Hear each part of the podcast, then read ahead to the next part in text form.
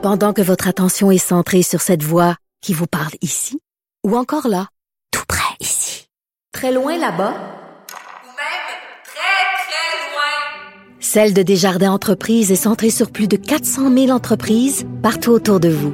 Depuis plus de 120 ans, nos équipes dédiées accompagnent les entrepreneurs d'ici à chaque étape pour qu'ils puissent rester centrés sur ce qui compte, la croissance de leur entreprise. La Banque Q est reconnue pour faire valoir vos avoirs sans vous les prendre. Mais quand vous pensez à votre premier compte bancaire, tu sais, dans le temps à l'école, vous faisiez vos dépôts avec vos scènes dans la petite enveloppe. Hmm, C'était bien beau. Mais avec le temps, ce vieux compte-là vous a coûté des milliers de dollars en frais, puis vous ne faites pas une scène d'intérêt. Avec la Banque Q, vous obtenez des intérêts élevés et aucun frais sur vos services bancaires courants. Autrement dit, ça fait pas mal plus de scènes dans votre enveloppe, ça. Banque Q. Faites valoir vos avoirs. Visitez banqueq.ca pour en savoir plus.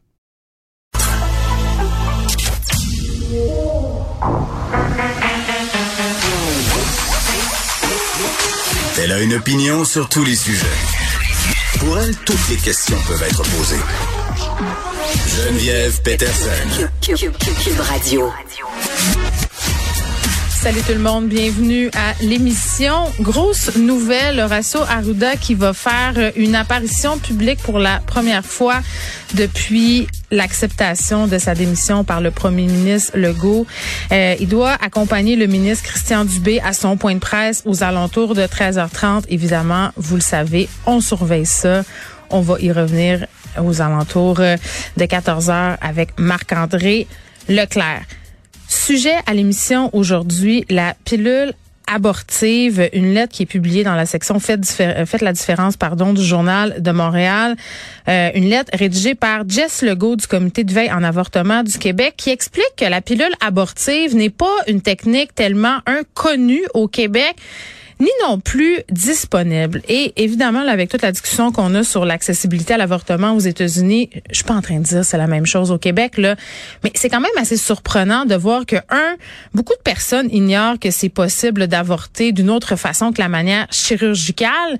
Et que deux, il y a encore toutes sortes de préjugés et de façons de faire, peut-être pas si nécessaires que ça de la part euh, du corps médical entourant la pilule abortive. Et ce n'est pas la faute du corps médical, c'est ce qu'on leur demande de faire pour pouvoir prescrire cette technique-là. Puis moi, je vais aller plus loin que ça, puis je vais être curieuse d'entendre Madame Legault là-dessus. Euh, autour de moi, quand même, puis on le sait, là, les personnes qui se font avorter, les femmes euh, qui décident de se faire avorter, c'est jamais une, situation, une décision facile, c'est jamais une décision qui est prise à la légère non plus.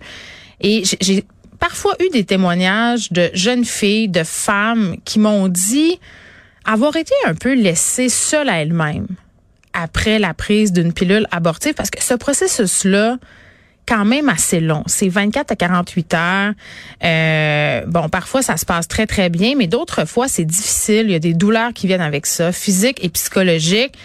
J'ai l'impression que euh, c'est ça. Là. Après qu'on ait prescrit cette pilule-là, il n'y a pas grand-chose qui se passe ensuite. Donc, discussion autour de ça.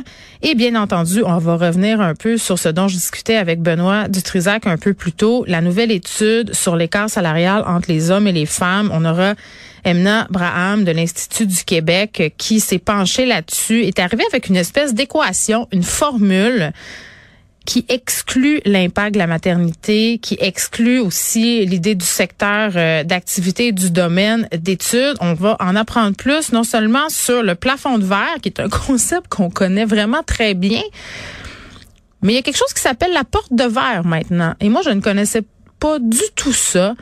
Donc, on va expliquer euh, ce dont il s'agit.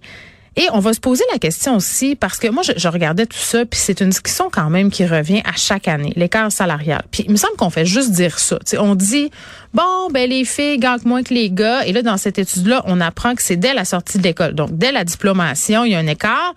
Puis on aurait tendance à penser que cet écart-là s'amenuise au fur et à mesure que les personnes gagnent en expérience, mais non. Euh, c'est pas ce que nous apprend l'Institut du Québec ce matin. Au contraire, euh, même que dans certaines jobs un peu plus prestigieuses, cet écart-là se creuserait encore plus. La disparité serait de l'ordre de 19% donc, c'est quand même beaucoup. Mais, mais moi, je vais être curieuse de savoir, est-ce que c'est une question de génération?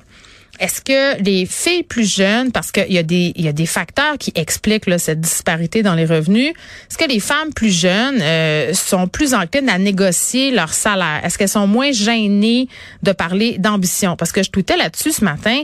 C'est sûr que c'est pas étonnant et que l'ambition, malheureusement, même encore en 2022, ce n'est pas une qualité perçue comme étant entre guillemets féminine. Donc c'est pas quelque chose qui, bon, est valorisé. En tout cas, moi, quand, quand, quand j'ai grandi, quand j'étais une petite fille, tu on, on, me disait pas, il faut que tu sois ambitieuse, faut que tu sois la meilleure, hésite pas à demander plus, à aller plus loin. Au contraire, moi, ce que j'apprenais à l'école, c'est qu'il fallait être un. Bon, on se rappelle que j'allais à l'école avec les religieux. Je pense que c'est un détail qui est quand même important dans l'histoire. Fallait pas trop que tu te penses bonne. Fallait pas que tu tires un rang. Fallait pas que tu dépasses du rang. Donc l'idée même de dire ben moi plus tard je vais aller loin, euh, je veux faire ci, je veux faire ça, c'est pas quelque chose qui était qui était si tant encouragé. Alors que pour les garçons, on, on, les élevait dès lors dans la compétition, dans. Il faut que tu sois le meilleur au ballon, faut que tu sois le meilleur au hockey, euh, tu seras sûrement un astronaute, un médecin, un grand scientifique. Donc, c'était ça. Mais maintenant, pour vrai, là, je pense qu'on n'élève plus du tout nos jeunes filles comme ça. En tout cas, moi, je n'élève pas mes filles du tout comme ça. Et si je me fie au témoignage que je peux lire un peu partout sur les médias sociaux en lien avec ça, j'ai l'impression qu'on est dans un tournant. Il y a plus de filles qui étudient à l'université. Je sais pas si ces, ces, ces chiffres-là, en tout cas, on espère euh, que la disparité soit, soit moins grande dans, dans quelques années, mais on va parler de tout ça avec euh, Emna Braham. Et sujet difficile, euh, on le sait, là, on nous a présenté tout récemment une nouvelle stratégie Christian Dubé sur la prévention du suicide au Québec. Ça faisait quelques années déjà qu'on était en train de, de, de planifier tout ça parce qu'on stagnait un peu au niveau des chiffres. Et bon, il y a des commissions d'enquête qui ont lieu dans différentes régions avec différents coronaires, une enquête publique. Et cette semaine, on a entendu Daniel Lepage, qui est un père endeuillé, mais doublement endeuillé. Il a perdu sa femme et il a perdu sa, sa fille euh, via suicide et il a tenu à témoigner et il milite en quelque sorte pour que les choses changent.